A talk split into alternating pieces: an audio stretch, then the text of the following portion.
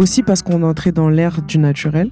Black Beauty Bag, Fatou, qui est comme une grande sœur pour moi, elle avait démarré un blog peut-être un an ou deux avant que je rase ma tête où elle parlait des cheveux crépus. Elle avait une super belle afro.